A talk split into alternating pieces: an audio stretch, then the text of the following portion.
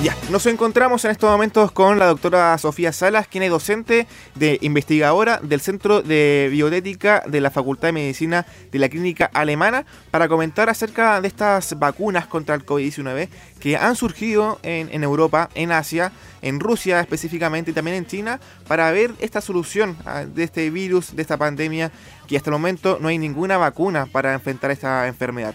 Así que nos encontramos con Sofía Salas, eh, que tenemos acá en pantalla. La saludamos, por supuesto. ¿Cómo se encuentra Sofía?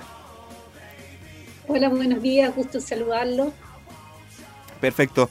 Bueno, Sofía, me es inminente preguntar de forma inmediata acerca de esta vacuna que se está realizando en Rusia. El presidente Putin declaró que ya estaba lista para su, su eh, consumo, por supuesto, pero lamentablemente tanto el Ministerio de Salud eh, ruso dijo que faltaban detalles para que esta vacuna salga al comercio.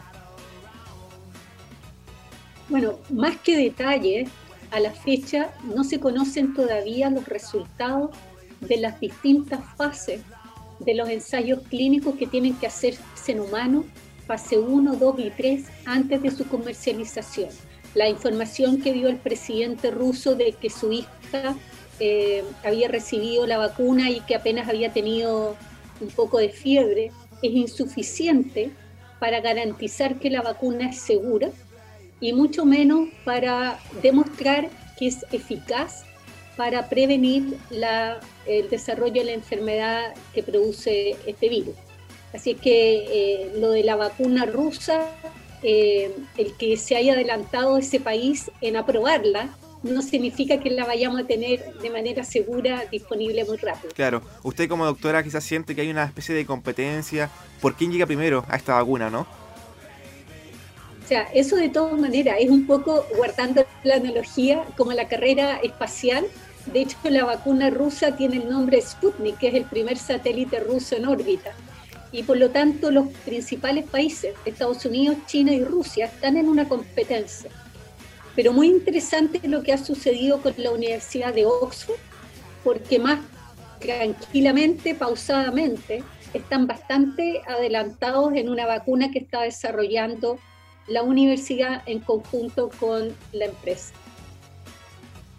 Perfecto. También tendremos lo que está haciendo China. De hecho, ya inscribió su vacuna, pero faltan detalles también para, para ver. O sea, decir la fase 1, la fase 2, la fase 3 y colaborar al 100% si existe esta vacuna eh, de buena forma. Sí, en, los estudios en China, por lo menos de eh, laboratorio Sinovac, ya habrían completado las fases 1 y 2 que se hacen humanos en grupos pequeños de personas y ahora estamos por comenzar ensayos clínicos en fase 3 en distintos países, incluyendo Chile. De hecho, varios comités de ética a nivel nacional han recibido ese protocolo para su eventual aprobación. Así que están más adelantados y se conoce más que la así llamada vacuna rusa. Mm. Una fecha prevista para que la vacuna ya tenga su uso a nivel mundial. Eh, ¿Usted tiene una prevé esto o no? Bueno, los más optimistas señalan que podría estar disponible cualquiera que sean las distintas vacunas que se están desarrollando el 2021. Y es muy probable que en un comienzo no exista dosis suficientes para toda la población mundial, por lo que necesariamente va a tener que priorizarse qué tipo de población la va a recibir primero. Claro, ahora en el tipo, eh, en el caso de Chile, ya se refirieron a la situación de, la vacuna, en el caso de que se pueda recibir. Es más, ya dieron a los rangos etarios eh, y también las condiciones con las cuales uno puede optar la vacuna de primera necesidad. Claro, eh, van a partir el personal sanitario porque son los más expuestos al riesgo de contagio por el trabajo que realiza, adultos mayores porque son los que tienen mayor riesgo de mortalidad si contraen el virus y también personas eh, que tienen eh, condiciones de salud que la hacen eh, que si adquieren el virus desarrollan un cuadro más mm. severo. Está en discusión ahora si tienen que recibirla o no las embarazadas o los niños pequeños.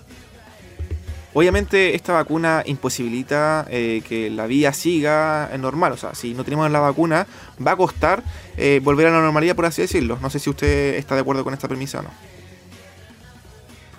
yo creo que eh, vamos a tener que acostumbrarnos que muchas de las cosas que se hacían antes, como por ejemplo ir a un pub y compartir eh, el trago con, tu vecino eh, o compartir la bebida o el cigarro, ya no se van a hacer.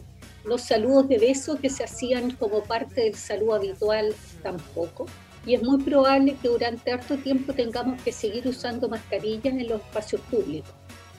Porque si bien aún estando disponible la vacuna, la vacuna no va a estar para absolutamente toda la población y el grupo entre 20 y 60 años, entre 20 y 50, igual puede estar con riesgo de enfermar y de transmitir el virus y por lo tanto las medidas de lavado frecuente de manos, distanciamiento físico, eh, uso de mascarillas, yo creo que se van a mantener durante un buen tiempo de todas formas el humano siempre ha sido de costumbre.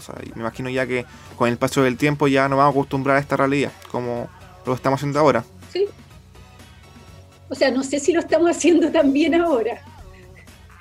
Eh, porque la experiencia, por ejemplo, en países que ya están como saliendo, eh, España, Italia, el Reino Unido, eh, se relajaron mucho las medidas y empezó a haber rebrotes nosotros estamos lejos de llegar a esa mm. etapa todavía. Quizás pueda ocurrir cuando vuelva el verano, ¿no?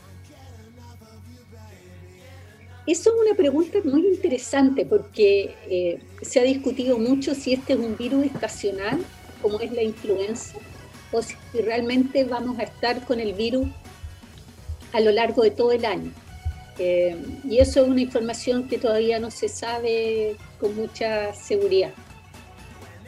Así que yo no sé si con el, se cree que cuando llegue el verano podríamos estar mejor, pero hay que verlo. Claro, porque eso pasó en Europa, llegó el verano y las condiciones por supuesto mejoraron. No sé si fue coincidencia o efectivamente este virus solamente ataca en, temporadas de otoño o invierno.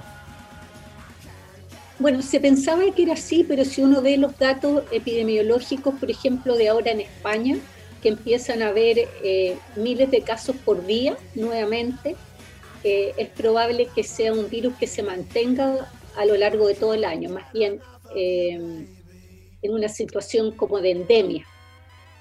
y si no tenemos la vacuna disponible, vamos a estar mucho tiempo con todas las medidas sanitarias que tú has mencionado. Perfecto. Doctora, y también para finalizar, ¿usted cómo puede predecir? Sé que es complicado predecir en tiempo de pandemia, porque no sé, uno no sabe cómo se comporta el virus, pero ¿cómo usted puede quizás visualizar el futuro de nuestra región en los próximos meses? Tú dices desde el punto de vista sanitario. Sí, sanitario. Bueno, la, región de América ahora, incluyendo Estados Unidos, eh, a nivel mundial es de los lugares donde hay mayor tasa de contagio y de positividad por día. Pero cabe señalar que, por ejemplo, en la región de África, eh, que está un poquito más atrasada en lo que son el número de casos. En parte es porque no tienen las condiciones para poder hacer testeos masivos como lo estamos haciendo nosotros. Entonces es muy probable que los datos eh, sigan modificándose en la medida de que los países empiezan a poder hacer más testeos. Pero sin duda que la región de América, con Brasil, México, Colombia, Chile, eh, ahora Argentina también tiene varios casos, eh, es uno de los lugares de preocupación mundial de transmisión del virus. Sofía, le queremos agradecer el tiempo y también la disposición para la entrevista y también agradecer eh, sus conocimientos por transmitirlos en esta entrevista. Encantada Andrés, que les vaya muy bien y buena tarde a todos. Perfecto, muchas gracias Sofía. Saludos.